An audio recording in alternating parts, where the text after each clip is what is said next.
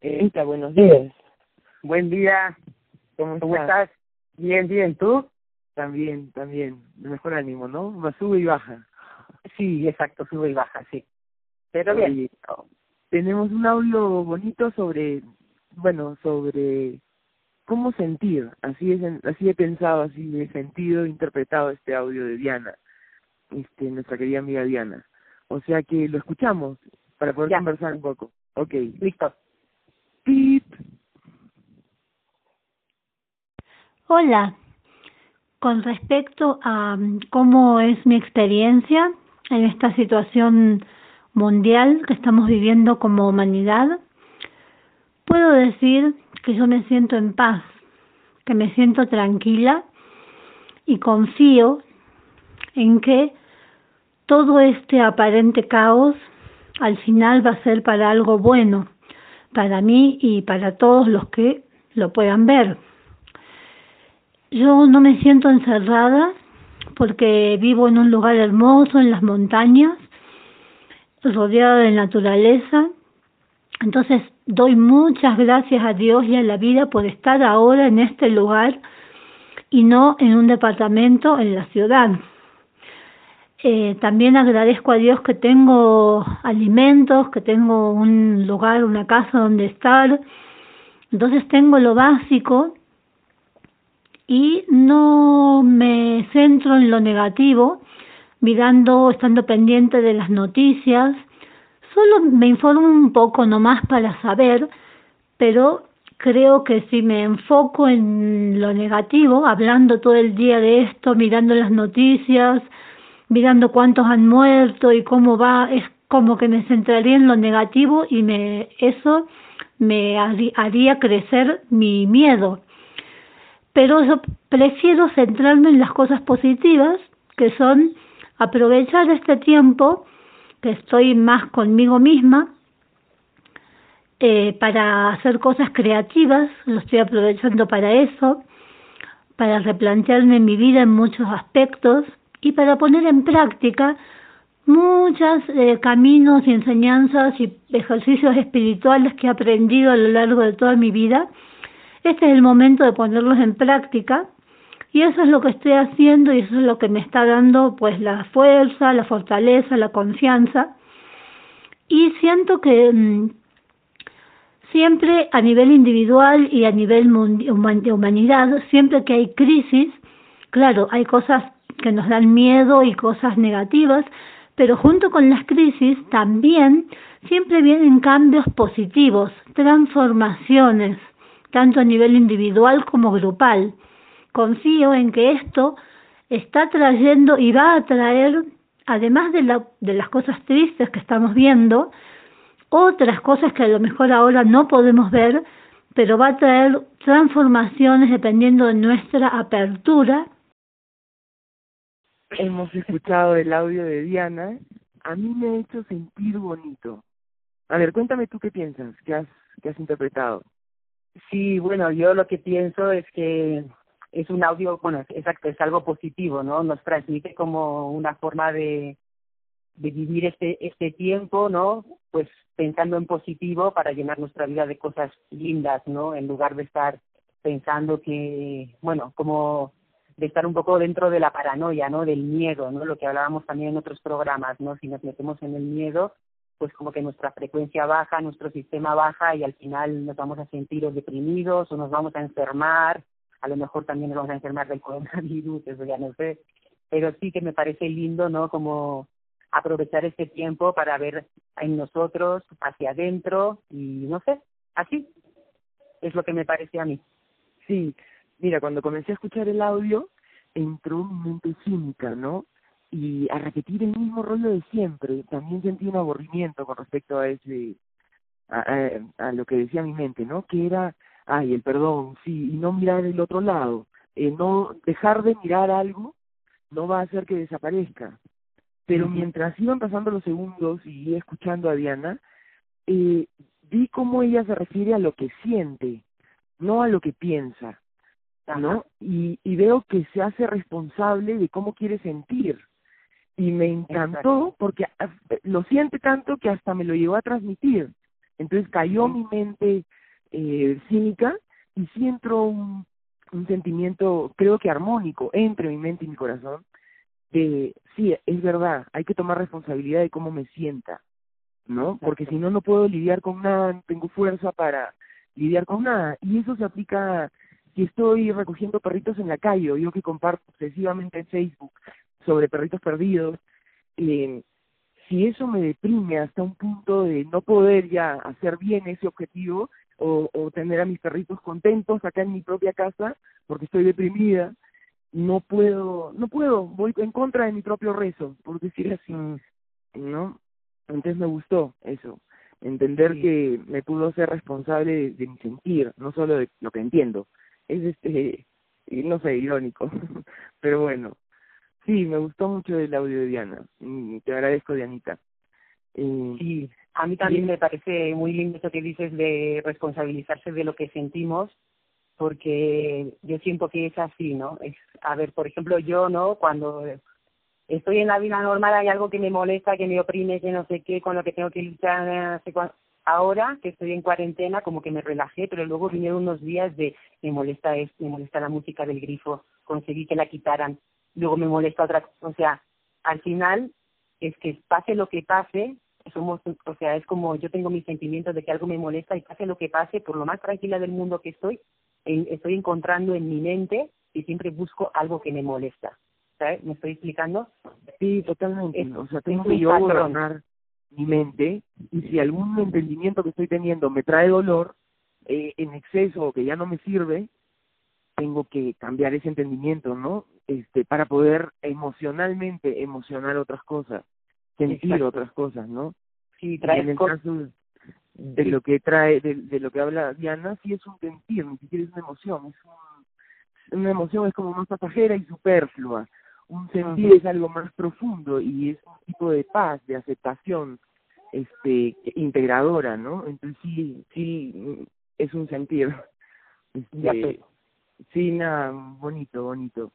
Y de ahí tenemos también no vamos a poner ahorita el audio, pero sí vamos a traer como el tema colación, que es lo del perdón como una forma de levantar el sistema inmunológico. No sé si tenemos algún audio y entonces lo dejamos para el siguiente programa o, o lo comentamos ahora. Podemos rescatar un audio, pero yo creo que para el siguiente programa, porque ahora mismo no, o sea, como que no lo tengo localizable ni siquiera en mi mente, ¿no? Perfecto, pero pero sí podríamos igual hablar, digamos, del título, el perdón como levantador del sistema inmunológico.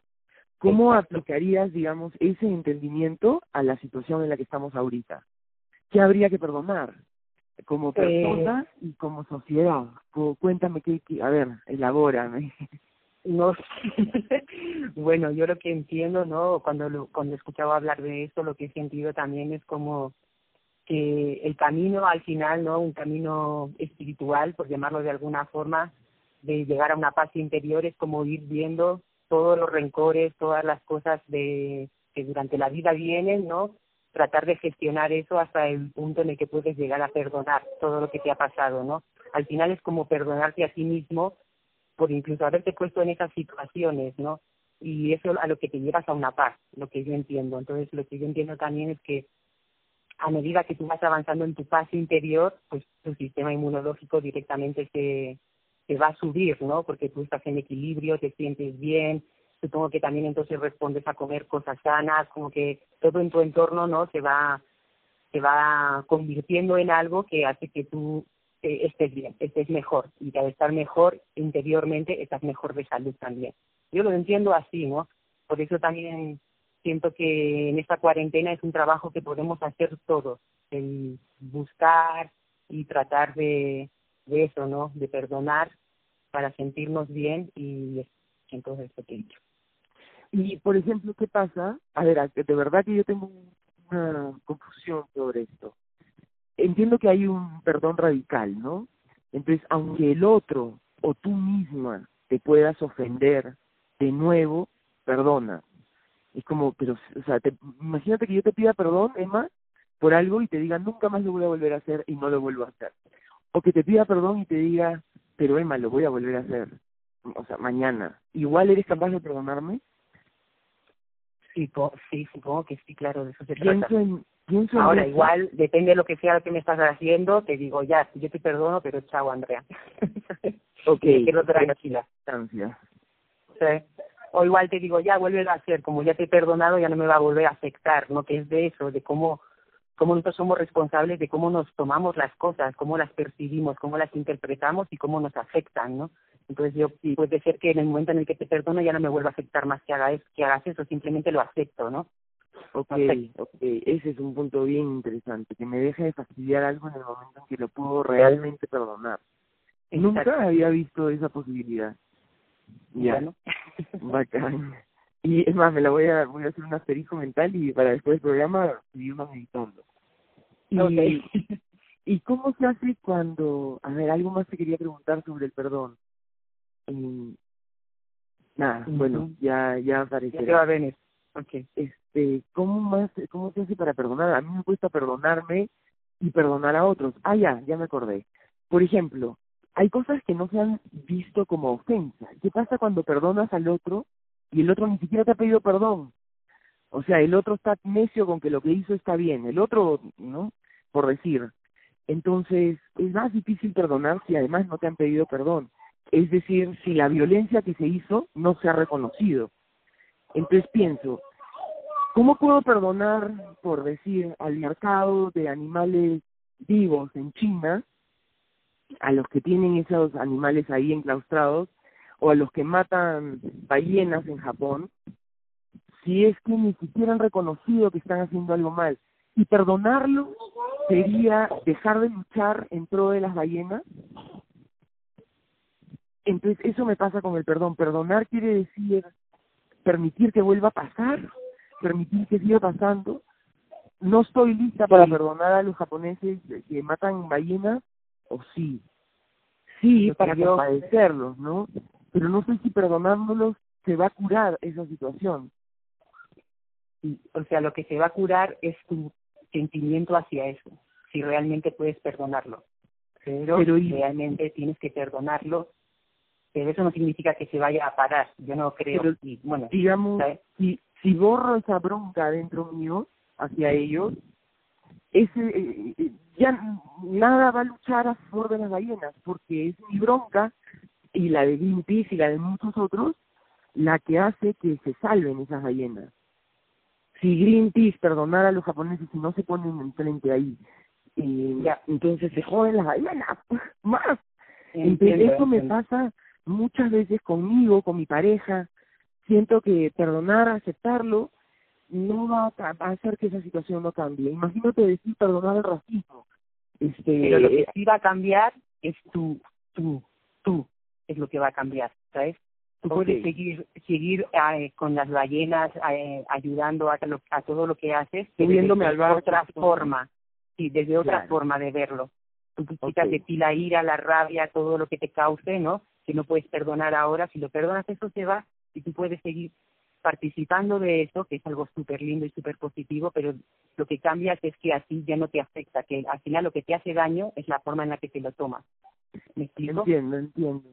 Lo único que, que añadiría a eso sería, espero que realmente fueran compatibles, sean compatibles, no tener furia y subirme al barco. O sea, me aterroriza pensar que el día que pierda la furia dejaré de subirme al barco.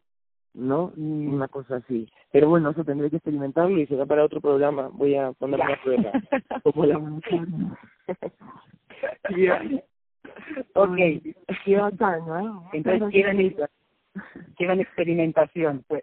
Sí, exacto, porque somos realmente los laboratorios. Si no nos atrevemos a vernos cómo funcionamos, supongo que no vamos a entender cómo funciona nada. Es que más cerca tenemos, o sea, ¿no? Mi mente y mi cuerpo. Bueno. Porque a veces sabemos bien la teoría, ¿no? Incluso intuimos que es el camino, como cuando nosotros decidimos hablar de esto, es porque intuimos que ahí hay un camino, ¿no? Pero, exacto, hay que experimentarlo, ¿no? Hay que exacto, para intuición y ver qué onda.